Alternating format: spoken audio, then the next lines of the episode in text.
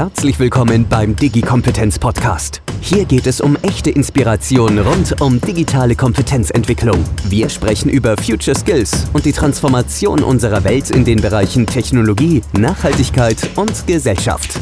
Ihre Podcast-Hosts Anne Koak und Philipp Ramin begrüßen jede Woche inspirierende Menschen, die wirklich etwas zu sagen haben. Und das aus den unterschiedlichsten Sichtweisen der Wirtschaft, der Wissenschaft, der Politik und der Gesellschaft. Digi-Kompetenz. Lassen Sie sich von den führenden Thought Leaders jede Woche aufs Neue inspirieren. Produziert von i40.de. Herzlich willkommen, liebe Zuhörerinnen und Zuhörer. Sie hören den Digi-Kompetenz-Podcast mit Anne Kork und Philipp Ramin. Ja, und heute sprechen wir mit Katharina Winkler. Katharina arbeitet seit 2019 als Poli Politikberaterin und äh, wissenschaftliche Referentin für Zukunft der Arbeit bei Architekt Deutscher Akademie der Technikwissenschaften. Sie ist Projektverantwortliche des Architect Human Resources Crisis, einem Think Tank für Personalvorstände zur Zukunft der Arbeit und in ihrer Zusammenarbeit mit führenden Technologie- und Dienstleistungsunternehmen gestaltet sie aktiv den Wandel mit. Dabei steht immer die Frage nach dem Gelingen der Transformation im Mittelpunkt. Und nach ihrem Diplomstudium der Politik- und Kommunika Kommunikationswissenschaften war sie unter anderem beim Goethe-Institut als Nachwuchsführungskraft in den Bereichen Kultur und Bildung in Neuseeland und in der Zentrale in München als stellvertretende Leiterin Personalentwicklung weltweit tätig. Katharina kerchert regelmäßig ihren Balkon und auch überall, wo es sonst noch geht. Sie sagt, das hilft beim Stressabbau. Und wir sprechen auch mit Luisa Ortloff. Sie arbeitet seit 2016 als Politikberaterin Zukunft der Arbeit bei Architect Deutsche Akademie der Technikwissenschaften und seit Februar 2022 hat sie die Leitung des Bereiches Volkswirtschaft, Bildung und Arbeit übernommen und ist auch projektverantwortlich für den uh, Human Resource Crisis von Architect mit Schwerpunkt digitale Transformation, Zukunft der Arbeit und Qualifizierung, Arbeits- und Unternehmensorganisation, Innovationsmanagement und Arbeitspolitik. Luisa hat ein Masterstudium in Bildungs- und Erziehungswissenschaften mit Schwerpunkt Beratungspsychologie und Erwachsenenbildung von der Helmut Schmidt Universität, Universität der Bundeswehr in Hamburg. Und da konnte sie als Offizier und Führungskraft in der Bundeswehr Erfahrungen in Personal- und Projektarbeit sammeln. Berufsbegleitend erlangte sie auch einen Abschluss zum Master of Science im Studium von Human Resource Management und mit ihrer Masterarbeit zum Thema Digitalisierung im Arbeitskontext zählte sie im Wettbewerb Supermaster des Magazins Wirtschaftswoche zu den Finalisten für die beste wirtschaftswissenschaftliche Masterarbeit im Jahr 2019. Luisa hat eine mehrjährige Klavier- und Gesangsausbildung absolviert und ist nach wie vor aktives Mitglied in einem Münchner Chor. Herzlich willkommen bei uns im Podcast. Danke, danke schön, danke euch. Also, liebe Katharina, Kärchen, da habe ich mich so gefreut, endlich mal wieder als Engländerin ein neues Wort gelernt. Ich nehme an, du meinst jetzt die Hochdruckreiniger. Genau, ich habe dann auch überlegt, oh je, darf ich überhaupt im Podcast Kärchern sagen? Aber ich glaube, es ist mittlerweile so ein feststehender Begriff. Hochdruck äh, Wasserdampf reinigen. genau. Ist das, ist das Digital Detox oder ist das eine Fortführung deiner Arbeit, dass du immer im Hochdruck unterwegs bist? Also der, der Hochdruck kommt gut hin auf jeden Fall. Und, und andererseits eine schöne Möglichkeit, aus dem Doing heraus, aber sofort Ergebnisse zu sehen, ähm, was auch mal eine schöne Abwechslung Kann ich nur bestätigen. Ich bin ein großer Fan davon. Ja, Das tun alle Kerchen, nur ich nicht. noch nicht, auch noch nicht, auch nicht. aber, aber gleich nach dem Podcast werde ich mal üben. Also Luise, zu dir. Musik als Gegenstück zur Digitalisierung. Klavier und Gesang, die folgen ja immer so Noten. Mhm. Was wäre dein Lied für die Digitalisierung? Fällt dir eins ein, wo das besonders passt? Oh Gott, da bist du jetzt total auf dem falschen Fuß, ehrlicherweise. Aber für mich ist es einfach, wir, ja, jeden Tag sagen wir ja und appellieren an die Kreativität, die nicht zu kurz kommen darf. Und trotz aller Digitalisierung will ich immer noch, äh, dass man sich den ursprünglichen, bodenständigen Sachen widmet. Und ich finde einfach, ja, Noten, Gesang, Instrumental, Musik ist einfach so eines der ursprünglichsten Sachen. Und deswegen finde ich es immer ganz schön, back to the roots, trotz des ganzen Digitalisierungshypes. Und ich muss ja auch fragen, weil wir haben letztens im Podcast jemanden gehabt, der Klavier nicht spielen kann, weil sie ganz kleine, kleine Finger hat. Die Mhm. schon greifen oder bist du elektronisch unterwegs? Also ich habe auch noch eine ganz klassische Piano-Ausbildung, aber ich habe mir sagen lassen, dass die richtig guten, aber natürlich dann auch teureren Exemplare von E-Pianos, die mir nichts nachstehen. Aber das muss ich noch ausprobieren. Werden wir dann mal noch ein Bild davon machen. So viel zum Thema lebenslanges Lernen. ja, und unbedingt. Also wir haben euch eingeladen, weil wir unbedingt ja über euren HR-Kreisformat sprechen wollten. Und ähm, da habt ihr ja auch also mit Fit for Future Work, die digitale Transformation gemeinsam mit Beschäftigten gestalten, ähm, schon einiges in Erfahrung bringen können. Ihr habt ja ähm, Personalvorstände von führenden Unternehmen zusammengebracht, äh, um die, die Zukunftsthemen mit ein bisschen Praxisbezug äh, voranzutreiben. Was für Zukunftsthemen bewegen die Unternehmen besonders derzeit aus eurer Erfahrung? Also vor allem ist momentan so das Thema der Compressed Trans ähm, Transformation einfach so das beherrschende Thema, von dem ausgehend im Grunde dann die anderen ähm, Themen anknüpfen. Also einfach diese ähm, vielen verschiedenen Veränderungen, die mit einer irren Geschwindigkeit passieren. Also man kann fast schon von der Radikalität sprechen, ähm, die gleichzeitig bewältigt werden müssen. Und das steht einfach im Gegensatz bei vielen Unternehmen nach wie vor zu der Veränderungsgeschwindigkeit, die einfach vorherrscht. Und man sieht, wir müssen hier sehr, sehr schnell agieren und zwar auch gemeinsam. Also sowohl was Strukturen, Prozesse angeht, die Kultur angeht, die Beschäftigten, die Skills und so weiter. Also das Komplettpaket und das eben in dieser kurzen Zeit, ähm, um ja bestehen zu können in diesem rasanten Wandel. Also ich würde sagen, das ist so der Ausgangspunkt, von dem wir dann die einzelnen Themen eben jeweils besprechen und rauskristallisieren. Sag mal aus eurer Beobachtung heraus, ihr habt sehr viel Kontakt mit unterschiedlichen Personalverantwortlichen, mit Unternehmen als solches.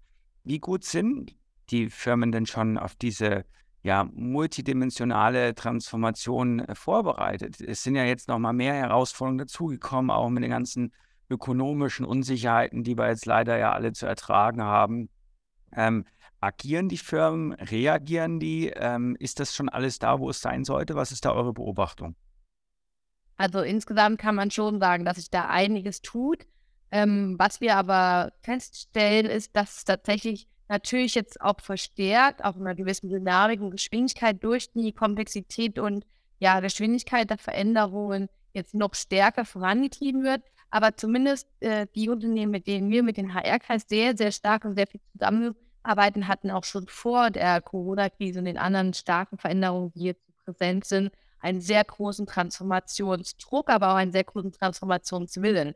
Also ja, ein Stück weit reagieren, notgedrungen durch die Krise, aber ich nehme wahr, dass es sehr, sehr proaktiv ist. Wir haben jetzt ja auch während der Krise, vor allem der Corona-Krise, gemerkt, dass die Unternehmen, die schon davor sehr, sehr weit beim Thema digitale Transformation waren, einen enormen Produktivitäts- und Innovationsaufschwung erlebt haben, weil sie halt einfach gewappnet waren. Also natürlich hat das jetzt nochmal so den Push gegeben und auch die ähm, ja, Notwendigkeit nochmal vor Augen gehalten, warum eben die digitale Transformation bedarf und Veränderung bedarf.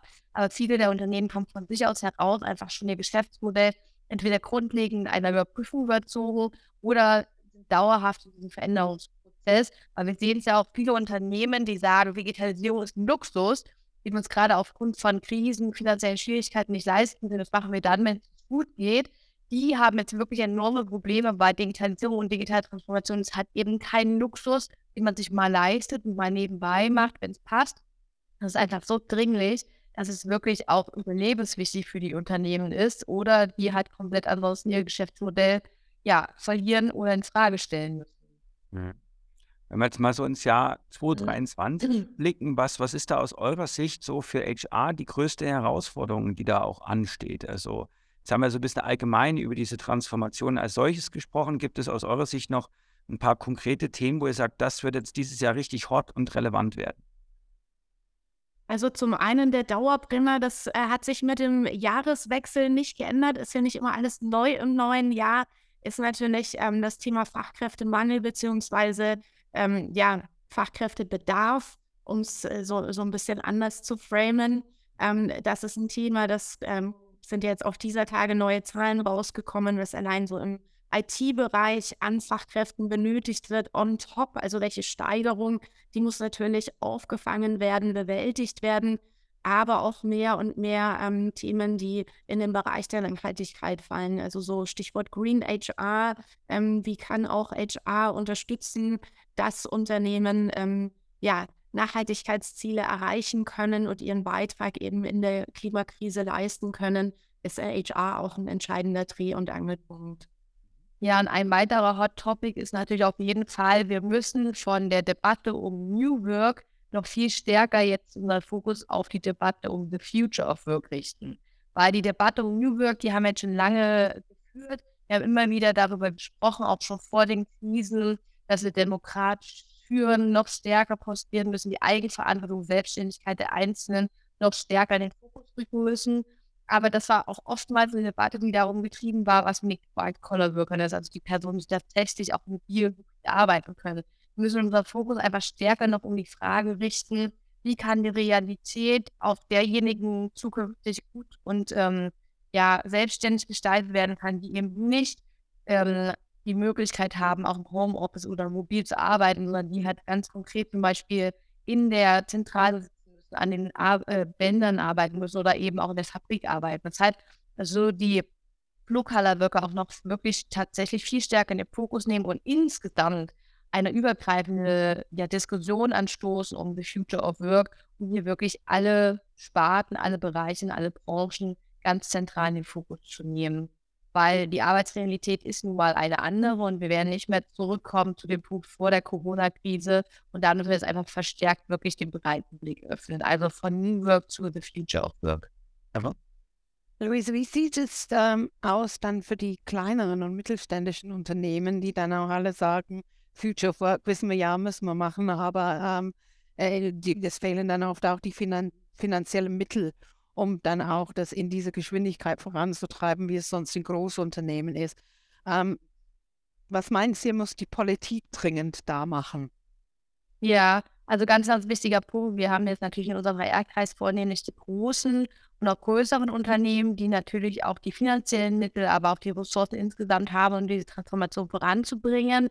Wir merken, dass bei den kleinen mittelständischen Unternehmen oftmals noch nicht die Dringlichkeit dieser Veränderungen verstanden haben und für sich noch nicht inhaliert, haben, wie wichtig es einfach ist, für das Bestehen des Geschäftsmodells sich zu verändern. Und hier gibt es ja auch schon super viele politische Aktivitäten, die sich eben ganz bewusst den kleinen mittelständischen Unternehmen zuwenden, um hier einerseits natürlich Aufklärungsarbeit zu leisten, im Sinne von, was ist möglich, wo gibt es Good Practices, die vernetzen und Gespräche anbieten. Aber wir merken auch einfach, dass ähm, hier noch Luft nach oben ist, insofern, als dass tatsächlich dieses Überangebot an Möglichkeiten noch viel stärker zusammengeführt werden muss. Wir haben einfach in den verschiedenen Bundesländern verschiedene Regelungen, teilweise sehr starke Regelungen, die sehr bürokratisch, sehr langatmig sind. Äh, da gibt es bestimmt noch Verbesserungsmöglichkeiten. Und wir merken auch, dass oftmals gar nicht bewusst ist, was es schon für tolle Möglichkeiten gibt. Das heißt, einfach aufzuzeigen, wo kann man sich hinwenden, was für Möglichkeiten gibt es. Und ganz tolle Beispiele sind ja zum Beispiel auch, dass große Unternehmen immer mehr sich auch öffnen, ihre Akademien, ihre unternehmenseigenen Akademien öffnen für kleine mittelständische Unternehmen und sagen, gehört zwar nicht offiziell zu uns als Unternehmen, aber dockt euch doch an an unsere Angebote. Wir finden hier tolle Lösungen, wie wir gemeinsam das Ganze gestalten. Weil im Endeffekt geht es auch darum, dass wir als Wirtschaftsstandort Deutschland stark werden oder noch stärker werden und nicht unsere Insellösung verstärken. Also wir wollen ja gemeinsam den Produktivitätswettbewerb Standort hochhalten. Sprichst da so ein Stück weit die Idee auch von Lernökosystemen oder Bildungsökosystemen an? Ähm, ich habe den Eindruck, dass, dass, also, dass es jetzt so langsam losgeht, aber dass wir dann noch ziemlich viel vor uns haben, weil schon auch noch irgendwie viel so, äh, ja, das eigene Süppchen überall gekocht wird und dann teilweise ja auch so ein bisschen Vorbehalte auch bestehen. Ähm, was glaubst du, braucht es oder was glaubt ihr, braucht es, dass man wirklich auch Bildung und auf allem auch Weiterbildung wirklich als eher so als Gemeinschaftswerk sieht, wo man auch vielleicht nicht Angst hat, immer Wissen zu verlieren und geistiges Eigentum, sondern wo man es eben genauso sieht, wie du sagst, hey, wir sind ja eigentlich ein wirtschaftliches Ökosystem, wir sind im weltweiten Konkurrenzdruck, wir müssen da auch zusammen uns weiterbilden. Was, was sind da die fehlenden Puzzleteile aus eurer, deiner Sicht? Carina, magst du? okay, alles klar, dann steige ich mal ein.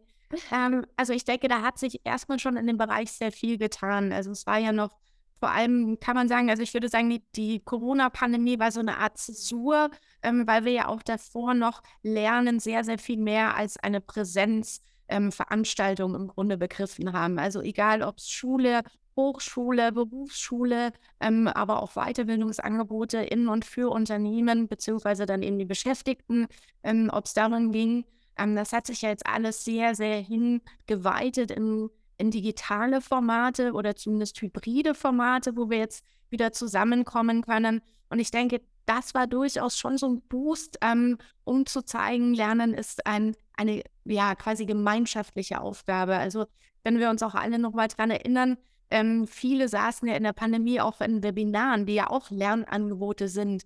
Und man hat auf einmal gesehen, hier sitzt jemand aus einem super kleinen Unternehmen, genauso wie jemand aus einem äh, großen DAX-Unternehmen. Und auf einmal kamen die Menschen zusammen, weil sie sich für ein Thema interessiert haben.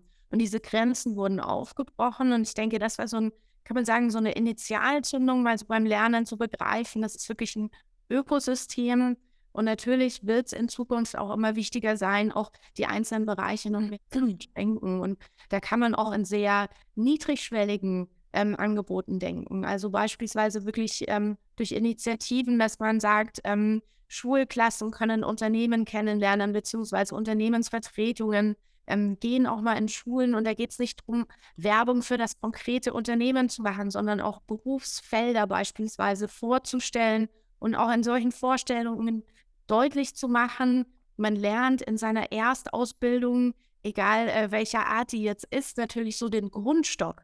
Aber durch diese Veränderungen, in denen wir leben, müssen wir immer nachjustieren, ähm, neue Inhalte lernen. Und ich denke, wenn man auch hier so diese verschiedenen Ebenen mehr versprengt oder beispielsweise auch ähm, durch Mentoring-Programme, und zwar Reverse Mentoring, also dass man nicht so in diesem klassischen Denken bleibt, ähm, die Älteren äh, zeigen den Jüngeren, wie es funktioniert, sondern gegenseitig voneinander lernt. Auch das kann so ein Baustein sein, der eben zeigt, wir sind hier gewissermaßen in einem Ökosystem und können alle gegenseitig voneinander lernen. Wenn wir voneinander lernen, ihr habt ja im HR-Kreis ein spannendes Werk herausgebracht zum Thema dynamischen Kompetenzmanagement. Können Sie auch schon mal ein bisschen aus dem Nähkästchen plaudern? wie die Personalvorstände dafür sorgen, dass ihre eigenen Kompetenzen dynamisch gemanagt werden? Ja, das sprichst du einen ganz wichtigen Punkt an, weil tatsächlich ist es ja nicht nur wichtig, dass die Beschäftigten im Unternehmen sich für die Zukunft aufstellen, sondern dass das ganze Thema auch ein sehr, sehr großes Commitment und Engagement seitens der Führungsebene hat. Und das fängt natürlich auch bei den CHROs an, die ja ganz klar die Treiber auch des Wandels sind und ähm, du sprachst schon an, wir haben einen, ähm, ja, einen Leitfaden in betriebliche Praxis entwickelt, wo Unternehmen für sich ganz konkret herausfinden können über mehrere Schritte, wie sie und äh, ja, wofür sie sich in Zukunft aufstellen, weil wir merken ganz konkret, viele Unternehmen haben tolle Lernlösungen, kaufen sich wichtige und teure Lernequipments ein, die wirklich ganz, ganz toll sind. Aber die Frage, wofür wir eigentlich qualifizieren, also diesen Inhalt, womit wir das Ganze mit Leben füllen, die wird oftmals in Unternehmen unzureichend äh, beantwortet oder ist meistens noch eine Antwort schuldig. Das heißt, sich erstmal klar zu werden, wofür wir eigentlich ausbilden und weiterbilden wollen. Und ähm, also wir merken einfach durch das Gespräch mit den einzelnen Personalverständen, dass die wirklich zum Motor der Veränderungsfähigkeit im Unternehmen werden. Das heißt also, ähm, HR ist in dem Fall insgesamt ein entscheidender Change Agent. Und da sind natürlich die Personalvorstände ganz vorne mit dabei, dass sie natürlich äh, den betrieblichen Wandel von der Spitze her voranbringen. Und man sieht auch, dass also äh, nicht nur auch auf dieser Ebene, sondern vielleicht vor allem auf dieser Ebene einfach sehr, sehr wichtig ist, aus diesem Silo-Denken rauszukommen. Das ist ja so eine Forderungen, die man vor allem an Beschäftigte richtet, auch zu sagen, ähm, zwischen einzelnen Abteilungen besser zusammenzuarbeiten. Und das sieht man auch bei PersonalvorständInnen, ähm, dass auch hier so dieses Raus aus der eigenen Branche, aus diesem Silo, in dem man sich befindet, sehr, sehr wichtig ist. Also wir merken auch, wenn wir in unserem HR-Kreis zusammenkommen, wie bereichernd ähm, einfach dieser Austausch ist, ähm, sich mal wirklich offen darüber ähm, zu unterhalten, auch mal zu diskutieren, welche Probleme einzelne Unternehmen gerade ja am dringlichsten bearbeiten müssen, wie werden sie bearbeitet und dabei auch wirklich mal drüber zu sprechen, was man versucht hat, was vielleicht nicht funktioniert hat. Also einmal diesen Mut, sage ich mal, zu haben, auch über ähm, vermeintliche Misserfolge. Im Grunde sind es ja einfach Versuche, die vielleicht nicht das gewünschte Ergebnis gebracht haben, ähm, aber auch darüber zu sprechen und davon zu lernen. Also dieser Punkt auch des Voneinanderlernens, ähm, würde ich sagen, ist auch eine sehr wichtige ähm, ja, Kompetenz, vor allem für Personalverantwortliche in sehr hohen Positionen. Das ist ja super spannend, äh, was du erzählst weil dieser Austausch im PR-Kreis ist ja branchenübergreifend. Man mag denken, ja, da sind es natürlich verschiedenste Themen, die die einzelnen Unternehmen voranbringen wollen und die sie auch umtreiben.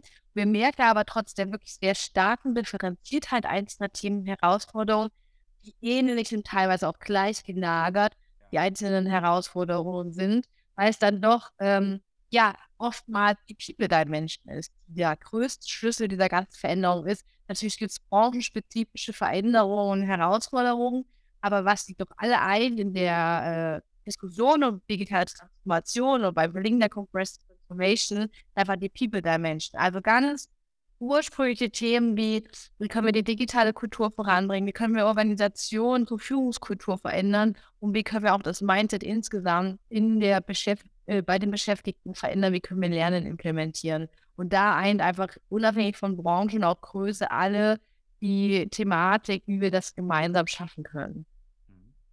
Jetzt würde ich da gerne noch mal ein bisschen den, den Finger in die Wunde legen. Also ihr habt jetzt schon sehr schön beschrieben, so ähm, was, was, was auch zu tun ist und wo die Herausforderungen liegen.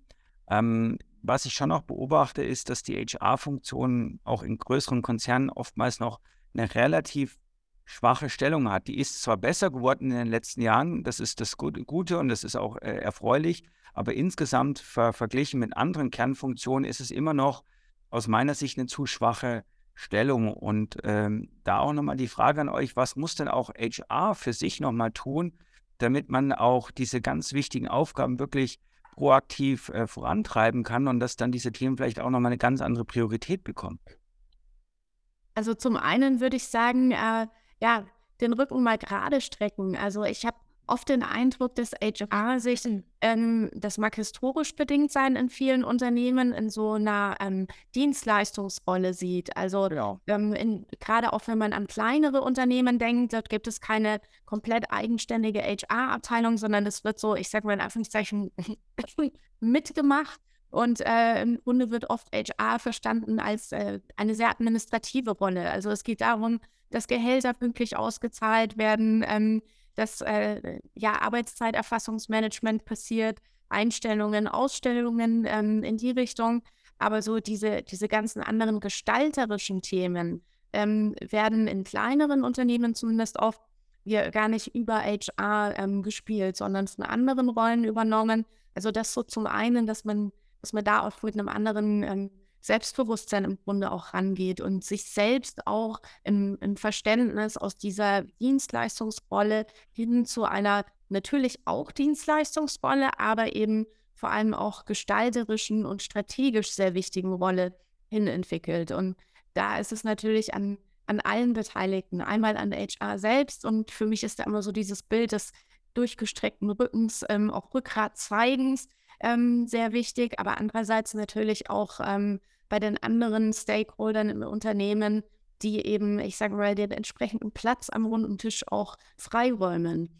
Also auch äh, sich dann an der Stelle mal ähm, ein bisschen zurücknehmen. Also ich würde sagen, das ist so ein, so ein Wechselspiel. Aber du sprichst so einen sehr wichtigen Punkt an.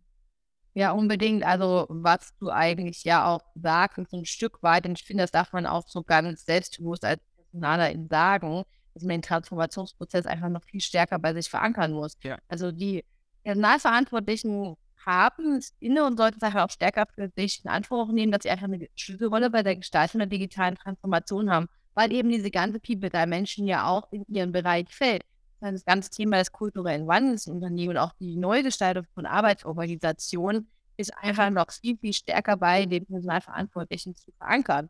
Und da, und das vernachlässigen manche so ein Stück weit, müssen sich natürlich die Personalverantwortlichen auch ein Stück weit die Frage stellen, wie die das eigene Geschäftsmodell von Human genau. Resources im Zuge der digitalen Transformation sehen, wie es sich verändert, ob es noch so haltbar ist, wie es immer gesehen wurde, oder ob wir ein neues Bild, Geschäftsmodell von Human Resource für uns äh, schaffen und kreieren müssen. Also da geht es ja auch um Themen wie People Analytics oder dergleichen oder Experimente, Reallabore schaffen. Das ist halt einfach ein Weg, der sich über Veränderungen erst abzeichnen kann. Ja. Ja, und ich, also was ich auch, äh, ich sag mal, fordere, ist auch, dass auch HR anfangen muss, drüber nachzudenken, was muss sich bei uns eigentlich verändern hinsichtlich der eigenen Qualifikation? Also erstmal, wie muss zum Beispiel ein zukünftiges HR-Studium, wie müssen Ausbildungslehrgänge, die damit zusammenhängen, äh, sich verändern? Und auch diese Weiterbildungskultur bei HR selber ist für mich noch nicht ausreichend verankert, weil das ist für mich auch eine Frage dann der, wie soll ich sagen, der Authentizität ähm, wenn ich sozusagen auch als HR dafür verantwortlich bin, Kompetenzmanagement zu betreiben und lebenslanges Lernen zu fördern, dann muss ich es halt auch vorleben. Und das ist auch etwas, wo ich sage, da ist, glaube ich, noch Luft nach oben, ähm, wo man vielleicht hier und da auch mal selbstkritisch, äh, vielleicht auch da bei sich selber auch erstmal anfangen muss, das konsequent ja. durchzuziehen. Definitiv. Also ja, klar, das Studium meines Resort Management äh, ist jetzt auch schon ein Stückchen her, als 16 vor 18.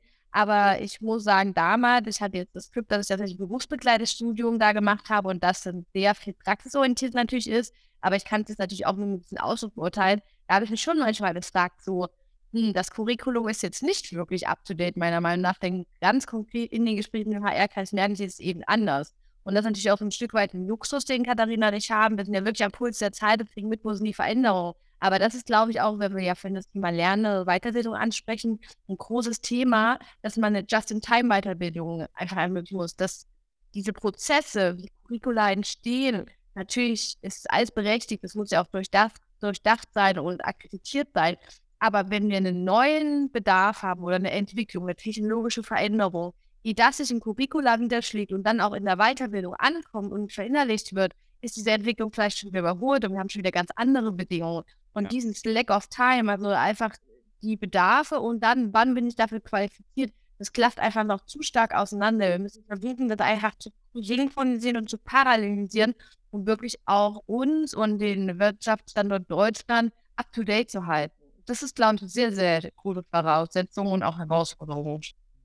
Und ich denke, dass so momentan auch schon so ein erster Trend abzusehen ist in, in Richtung einer Veränderung, allein dadurch, dass die, die gesamte Personalarbeit ja viel datenbasierter wird. Auch wenn wir gerade natürlich im Bereich Personal große Probleme haben ähm, durch äh, Beschränkungen, also hier wirklich die Möglichkeiten der datenbasierten Arbeit auszuschöpfen. Ähm, dadurch haben wir eben auch Data Specialists in HR-Abteilungen und können damit natürlich auch nochmal einen ganz anderen Blickwinkel reinbrechen. Also es sind per se genuin keine ähm, Personen, die HR studiert haben, sondern es sind DatenspezialistInnen, die auch nochmal einen ganz anderen Blickwinkel reinbringen. Und ich denke, das ist auch wichtig, dass man sich davon verabschiedet, dass HR-Tätigkeiten ähm, ein reines HR-Studium ähm, verlangen, sondern auch hier systemischer denkt, ähm, viel mehr auch ähm, ja, interdisziplinär denkt und einfach mal ähm, verschiedene Abschlüsse, verschiedene ähm, Berufsqualifikationen, die erworben wurden, quasi mit hineinnimmt. Dadurch weitet sich der Blick und das kann zum Beispiel ein Fachwissen von der einen Person mit in die Abteilung reingebracht werden. Oder eben man könnte auch ganz einfach, also wenn man jetzt diese langwierigen Prozesse quasi ähm, überspringen möchte von äh, Ausbildungsänderungen oder eben Curriculaänderungen, dass man eben sagt, dass die A-Verantwortlichen möglich macht, im Unternehmen mal wirklich dezidiert in die Abteilungen reinzugehen und zu lernen, was ist denn die konkrete Tätigkeit der Beschäftigten, für die ich verantwortlich bin als Personaler, Personalerin. Was sind da die Themen? Was läuft schon gut? Wo fehlt es noch? Also auch hier einfach mehr ähm, ja, eine Transparenz schaffen und eine gegenseitige Offenheit schaffen.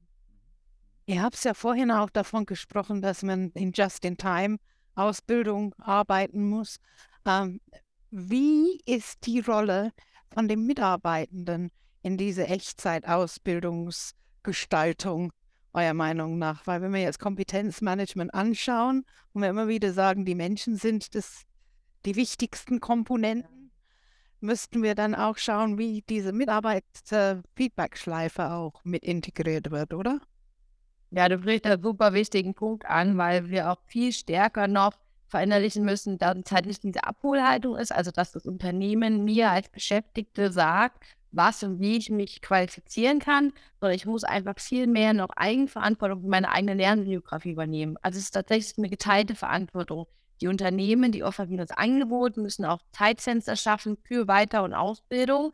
Aber ich als Beschäftigte, ich muss einfach viel stärker auch noch meine Eigenverantwortung für Lernen, für meine eigene Qualifizierung wahrnehmen. Das heißt also, ein ganz wichtiger Punkt ist zum Beispiel auch Learning on the Job. Das Lernen nicht automatisch immer gleichgesetzt mit formalen Bildungsabschlüssen. Lernen ist auch informeller Austausch mit Beschäftigten aus meinem Unternehmen mit KollegInnen aus anderen Unternehmen, Netzwerken oder einfach mal kleine Lernnuggets äh, während einzelnen Aufgabenpaketen mir anschauen oder auch über Videos, Tutorials oder vielleicht auch im Intranet über Chats mal fragen, wie andere das geregelt haben. Lernen ist nicht immer das große Zertifikat oder die Arbeit, die ich zum Schluss als Diplom abhebe, sondern Lernen ist viel, viel mehr, ganz, ganz viele kleine Sachen und da noch viel stärker einmal in die ähm, Einforderung, solche Angebote zu gehen, aber auch für mich zu schauen, wo möchte ich mich hinentwickeln, das Gespräch zu gehen mit meiner Führungskraft und zu gucken, wo sind noch Möglichkeiten. Ich weiß natürlich, das kann man jetzt nicht von jedem erwarten. Und natürlich ist es auch äh, für einige schwierig zu verstehen, zu wissen, wo kann meine Reise hingehen. Viele wissen vielleicht auch gar nicht, wie sie das Ganze handhaben sollen, weil sie schier überfordert sind mit der Vielfältigkeit von Möglichkeiten. Deswegen plädieren wir auch dafür, dass wirklich der Austausch ist zwischen der Führungskraft und der einzelnen, den einzelnen MitarbeiterInnen. Das ist einfach super wichtig. Wie auch.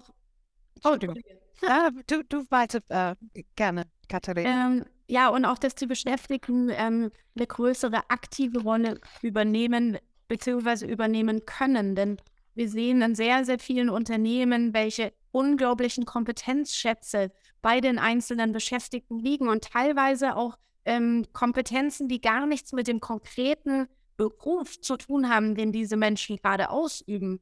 Und auch hier mehr in eine aktive Rolle zu gehen seitens der Beschäftigten und beispielsweise eben auch kleine Lerneinheiten ähm, selbst anzubieten. Die mögen vielleicht nicht didaktisch ähm, State of the Art sein, ähm, aber sie sind super authentisch und es sind eben dann aus den, ich sag mal, eigenen Reihen eben diejenigen, die auch ähm, Wissen beziehungsweise ähm, ja auch manchmal Lifehacks weitergeben und das erhöht auch teilweise die Akzeptanz zu lernen seitens Beschäftigten, die ansonsten vielleicht eher ähm, ja, etwas lernscheu sind. Aber wenn es jemand aus dem, dem eigenen Team vorstellt, ähm, höre ich vielleicht mal eher zu, als wenn ein externer Trainer, eine Trainerin beispielsweise kommt und man denkt so, du kennst meine Arbeitsrealität nicht. Die eigenen Leute kennen die Arbeitsrealität und ähm, auch das hier nochmal mehr zu stärken, wäre eine Aufgabe seitens der Beschäftigten, also sich auch mal selbst einzubringen, nicht in so eine Abhol-Wartehaltung zu gehen, aber natürlich auch seitens der Unternehmen hier die entsprechenden Rahmenbedingungen zu schaffen, dass das dann auch möglich ist. Wird die Verantwortung für die Bildung der Vorgesetzten auch ein Stück weit in ähm, diese Zukunft der Arbeit bei den Mitarbeitenden liegen, die anstoßen müssen, da wo der Führungskraft auch Lücken hat? Wird es jetzt so eine bilaterale ähm, Austausch geben. Ja, definitiv ist ja keine Einbahnstraße, oder Katharina? Also, ähm. Und im Grunde wird es ja äh, in vielen Unternehmen schon seit einigen Jahren durch so Instrumente auch wie 360-Grad-Feedback ähm, versucht, dass man eben sagt, ne, also bottom-up, top-down, ähm, also eben auch Führungskräfte ähm, ja in, äh, in, in diese Instrumente mit einzubinden. Also es geht ja nicht nur um die Beschäftigten, aber ich denke, da ist teilweise noch noch ein recht weiter Weg. Ähm, wir haben einfach noch sehr viele Unternehmen, in denen Führungsrollen ähm, sehr hierarchisch wahrgenommen werden, auch wenn sie so unter dem Mantel von New Work sind. Ähm, und gerade so im mittleren Management kann man einfach beobachten, dass die ähm, Kompetenz zum Feedback annehmen äh, ausbaufähig ist, um es mal so zu sagen. Ja, diplomatisch ausgedrückt. Ähm, was ich auch beobachte, ist einfach generell, dass das Thema systematisches, ihr schreibt jetzt auch von dynamischem Kompetenzmanagement, immer noch ein sehr dickes Brett ist. Also Unbedingt. eigentlich merkt man immer, man kriegt so ein, so, ein, so ein Durchatmen, wenn man das Thema Kompetenzmanagement selbst in großen Konzernen mit großen HR-Abteilungen anspricht. Ähm, warum tun sich aus eurer Sicht Unternehmen so schwer, Kompetenzen systematisch zu managen? Und was sind vielleicht auch so ein bisschen die zentralen Erkenntnisse aus eurem Paper, ähm, das sich mit dem Thema beschäftigt hat, wo man sagt, okay, das, das, das könnten mhm. Ansatzpunkte sein, ähm, um in diese Richtung gehen zu können?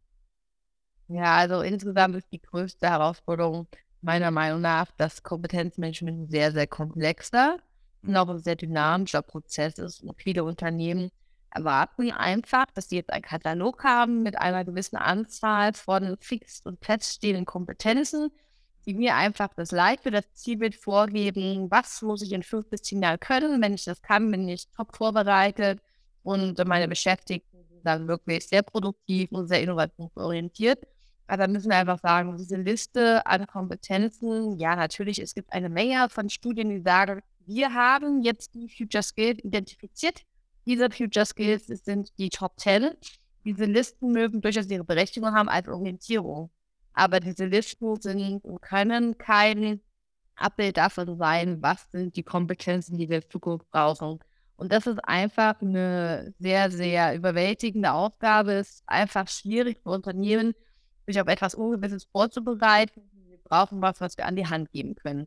Und da haben wir einfach gemerkt, natürlich, wir können jetzt kein Bild zeichnen von den Kompetenzen, die es in Zukunft braucht. Aber wir können eine Idee, einen Leitfaden für Unternehmen entwickeln, wie jedes Unternehmen, von der Größe, von der Strategie, aber auch von der Branche, für sich festlegen kann, was sind denn meine als Kompetenznotwendigkeit, meine Kompetenzen, meine ja, Herausforderungen, die ich bewältigen möchte. Das heißt, wir haben im HR-Kreis ganz klar gesagt, wir können kein Bildzeichen der Kompetenzen, aber wir können ein Raster geben, wie ihr Unternehmen zu den Kompetenzen kommt, wie ihr euch organisational, aber auch individuell aufstellen müsst, um erfolgreich zu sein. Und da haben wir einfach gemerkt, das ist äh, super, super wichtig. Und das erfordert, ich glaube, ist die bei Katharina, hat da bestimmt vielleicht auch super viele andere Punkte. Es braucht einfach eine veränderten Lernkultur. Also weg von diesem Lernkatalog. Ich suche mir als äh, Beschäftigter, als Beschäftigter die Weiterbildung XY aus und dann bin ich für die nächsten fünf Jahre ready to go. Sondern lernen wirklich als kontinuierlichen, fortlaufenden, auch sich verändernden Prozess zu verstehen und einfach mich wirklich auch bereitwillig immer und immer wieder eine Herausforderung zu stellen, mich dauerhaft fortzuentwickeln, unabhängig von meinem ähm, ja, Level, auf dem ich mich im Unternehmen bewege und unabhängig davon, ähm, ob mir das jemand die ganze Zeit vorgibt. Also eigenständiges Einfordern. Ja. Vielleicht eine kurze Zwischenfrage an der Stelle. Ähm, habt ihr jetzt im Zuge der aktuellen Krisen, der aktuellen Wirtschaftskrisen irgendwie mitbekommen, dass ähm, dass das sozusagen wieder so wegrationalisiert wird, das Thema. Ähm, also, dass man sagt, naja, wir müssen uns jetzt wieder so auf andere Sachen konzentrieren und äh, Energiepreise und so weiter, dann schiebt man das mal wieder nach hinten oder machen die Firmen diesmal nicht diesen Fehler, dass man das dann äh, nach hinten schiebt? Meiner Beobachtung ähm, würde ich jetzt sagen, dass bei den großen Unternehmen die Bedeutung ähm, des Lernens einfach so sehr angekommen ist, dass hier nicht wegrationalisiert wird. Es wird bestimmt an einigen äh, Stellen gespart, muss man sagen, aber beispielsweise in dem Gebiet brauchen wir wirklich bestimmte Präsenzformate, die einfach ungleich teurer sind als virtuelle Formate. Und in virtuellen Formaten habe ich natürlich auch eine andere ähm, ja, Skalierbarkeit. Ich kann einfach mehr Beschäftigte schulen, was ja im Moment viel wichtiger ist, ähm, als äh, wenige in sehr, sehr exklusiven äh, Management-Schulungen auf irgendwelche Schlösser und Co. zu schicken. Also das bestimmt. Aber insgesamt ist die Bedeutung des Lernens hier schon so präsent, dass daran jetzt nicht äh, maßgeblich gespart wird. Bei kleineren Unternehmen würde ich dafür jetzt meine Hand ehrlicherweise nicht ins Feuer legen. Ähm, da ist bestimmt an, an vielen Stellen einfach auch die Not so groß, dass dieses Investment im Moment ähm, ja als nicht, nicht in der Notwendigkeit äh, gesehen wird, die es wohl hat. Ähm, da sind auch zum Teil einfach andere Investitionen, ich sag mal, fürs, fürs momentane Ad-Hoc-Überleben so wichtig, und die Abstriche machen. Natürlich blutet uns bei sowas das Herz, wenn wir sehr stark für lebensbegleitendes Lernen stehen. Ähm, ja. Aber gut, das, das geht schon, schon an einigen Stellen das Budget runter. Ja, wir kommen so langsam schon zum Ende unserer Podcast-Folge. immer mit euch, wenn ihr im Studio seid. Ihr seid ja sozusagen schon Wiederholungstäterinnen äh, hier im Digi-Kompetenz-Podcast. Ähm, aber nichtsdestotrotz wollen wir, haben wir in der Zwischenzeit ja unsere Abschlussfrage erneuert. Äh, insofern ist das, äh, ist das auch äh, jetzt wieder spannend. Ich würde gerne von euch zunächst einmal wissen, ähm, was aus für euch persönlich ähm, jetzt in den nächsten, im nächsten Jahr, in den nächsten Monaten so die Top-Prio-Themen sind. Äh, und wie gesagt, das kann jetzt eure persönliche Sichtweise sein, auf einer gesellschaftlichen oder wirtschaftlichen Sichtweise. Ähm, was sind so für euch die Top 3 Themen, die hohe Priorität haben? Katharina, magst du anfangen? Dann überlege ich in der Zeit nochmal ein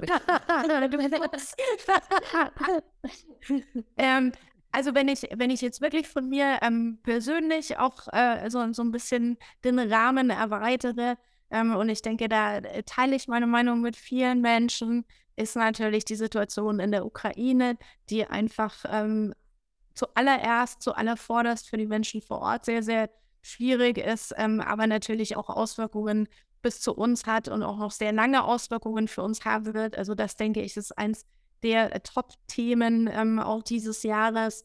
Ähm, und ich möchte bei den, meinen Top 3 keine, äh, keine Priorisierung unter den drei Themen machen. Das okay, möchte ich gleich mal sagen. ähm, ein weiteres Thema, das uns ja auch äh, medial die letzten Tage wieder sehr, sehr stark beschäftigt hat, ist einfach das ähm, des Klimawandels bzw. des ähm, ja, Klimaschutzes. Das ist ein sehr großes Thema. Und dann, um so einen Schwenk zu machen, ähm, für, für uns alle würde ich mir wünschen, ähm, dass äh, wir es in Deutschland schaffen, eine Bürokratie ähm, zumindest in den nächsten zwölf Monaten anzuschubsen, die A, digitaler wird, einfacher wird und ähm, stressfreier für alle Beteiligten, um einfach mehr Kapazitäten zu haben, um die wirklich wichtigen Dinge angehen und erledigen zu können und sich nicht äh, mit Papierkram, der im schlimmsten Fall noch per Fax weitergesendet werden muss, kümmern zu müssen. Ich würde sagen, das sind so meine Top 3 Themen.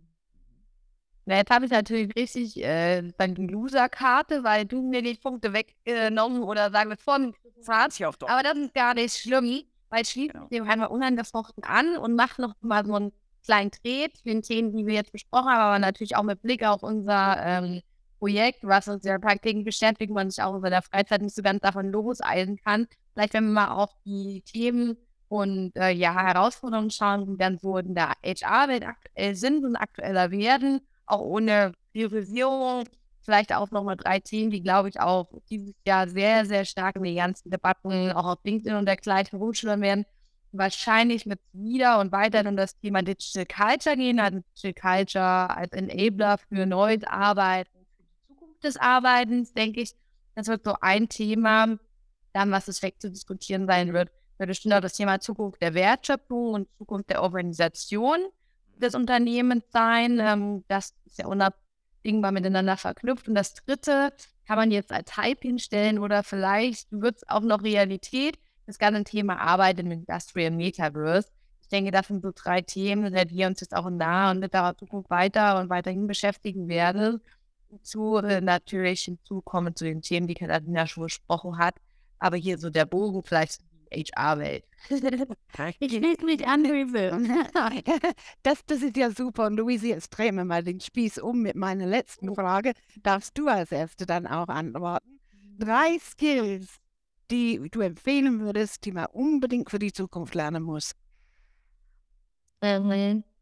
Also erstmal glaube ich tatsächlich, das allererste ist, äh, also ob das jetzt ein Skill ist, ist da mal dahingestellt, aber sozusagen ähm, Selbstbewusstsein, also nicht Selbstbewusstsein im Sinne von Egoismus, aber mir Selbstbewusstsein in meiner Bedürfnisbewusstsein. Wir sprachen ja an Komplexität, Dynamik der Veränderung, es kann uns alles so ein bisschen manchmal auch uns den Blick für uns selbst versperren. Deswegen Selbstbewusstsein im Sinne von erstmal auf mich schauen und dann schauen, wie ich mich zu den da außen stehenden ähm, positioniere. Ich glaube, das ist das eine, unabhängig jetzt vom Privat- oder Arbeitsleben. Und das zweite ist, glaube ich, auf jeden Fall auch das Thema Selbstreflexion und ja, Selbstkritik üben, was so ein bisschen daran anschließt. Und auch das ganze Thema, und das äh, ist einfach nach wie vor super wichtig, das Thema Teamwork und Netzwerken, weil einfach gerade heute dieses Silo-Denken nicht mehr trägt. Wir müssen und sollten in diversen, vielschichtigen Teams zusammenarbeiten. Das ist einfach auch super wichtig, dass ich auch weiß, wie ich mit anderen interagiere, sei es andere Kulturen, aber auch andere Herkünfte, andere Personen. Das sind, glaube ich, so ganz in Reihe drei ganz super wichtige Skills. Ob die jetzt neu sind, sei jetzt mal dahingestellt. Genau, und jetzt bist du auch dran. Also, Liebe Katharina. Natürlich, in, in, als ein Teammanier zwischen Luise und mir muss ich sagen, Luise, sehr gut. ich schließe mich an.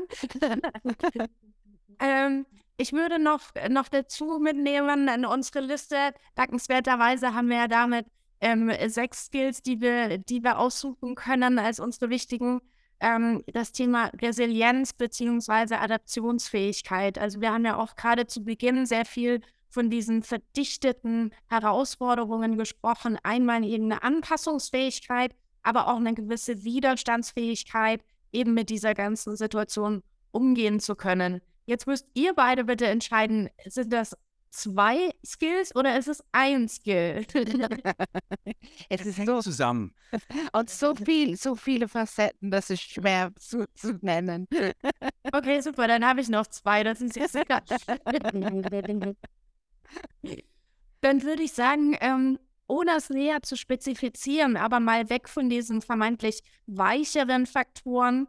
Ähm, ich würde sagen, eine ähm, technologische Offenheit, wenn wir das als Skill bezeichnen können. Also ich muss keine Expertin, Experte sein für bestimmte Technologien, aber offen sein für diese Entwicklungen, eine, eine gewisse Neugierde dafür ähm, haben, um zumindest zu verstehen, was passiert um mich herum, welche Möglichkeiten ergeben sich auch durch technologische Entwicklungen. Ich denke, das ist ein sehr, sehr wichtiges Skill, gerade für all diejenigen, die im Bereich der digitalen Transformation unterwegs sind, aber gar nicht in diesem tatsächlichen Kern der wirklichen digitalen Welt sitzen. Also das wäre mein, mein Punkt zwei.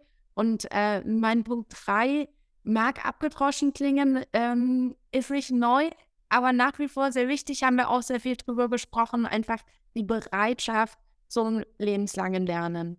Also ähm, gar nicht mich festzulegen auf ein spezielles Skill, sondern das Skill hochzuhalten, zu sagen, es verändert sich viel um mich herum, neugierig sein, lernen und ähm, ja, entsprechend damit bestehen zu können. Da haben wir auch noch. Und gestalten, nicht nur passiv, ganz wichtig. Genau. Da haben wir noch viel zu tun, deswegen ist es auch gut, das auch immer wieder zu erwähnen, bis wir dann da wirklich auch am Ziel sind. Liebe Luise, liebe Katharina, es war wie immer eine große Freude, mit euch äh, zu plaudern, zu diskutieren. Wir können immer ähm, das Ganze noch ganz lange fortführen. Es sind noch so viele Themen. Aber für unsere Zuhörerinnen und Zuhörer, wer immer noch nicht bekommen, äh, genug bekommen hat von Luise und Katharina, dem empfehle ich zum einen mal eine Podcast-Folge in der ersten Staffel, wo wir auch ein bisschen über andere Themen gesprochen haben. Und ich lege natürlich auch das entsprechende Kapitel ans Herz, denn Luise und Katharina haben in unserem Handbuch Digital Competence und Future Skills, das im Sommer 2022 erschienen ist, auch ein sehr spannendes Kapitel geschrieben, neben vielen anderen Expertinnen und Experten aus Wirtschaft und Wissenschaft. Genau. Also ich würde mal sagen, äh, herzlichen Dank auch für, für das Dabeisein heute, auch von mir. Es war heute das Gespräch mit den beiden pfiffigen Damen von, von Architect, die ähm, einen HR-Kreis haben, der sich nicht nur im Kreis dreht, sondern dem Weg äh, zur silofreien Weiterbildung wegkerchert. Das war das Gespräch mit Katharina Winkler und Luise Ortloff, der Architekt Deutsche Akademie der Technikwissenschaften. Weil Sie, liebe Zuhörer und Zuhörerinnen, einen Vorschlag haben von ebenso, ebenso spannende Persönlichkeiten wie Katharina und Luise heute bei uns, dann bitte einfach eine E-Mail unter podcast.i40.de schicken. Und sonst könnt ihr verfolgen, was, was sich sonst noch alles bei uns im Podcast tut mit dem Hashtag Digi-Kompetenz-Podcast. Und ihr wisst es ja, also wenn ihr öfters mal dabei seid, Philipp und ich machen Putzelbäume. Wenn ihr das nächste Mal dabei seid, wenn es wieder mal heißt, bleibt digital kompetent mit Philipp Ramin und Anne Koak.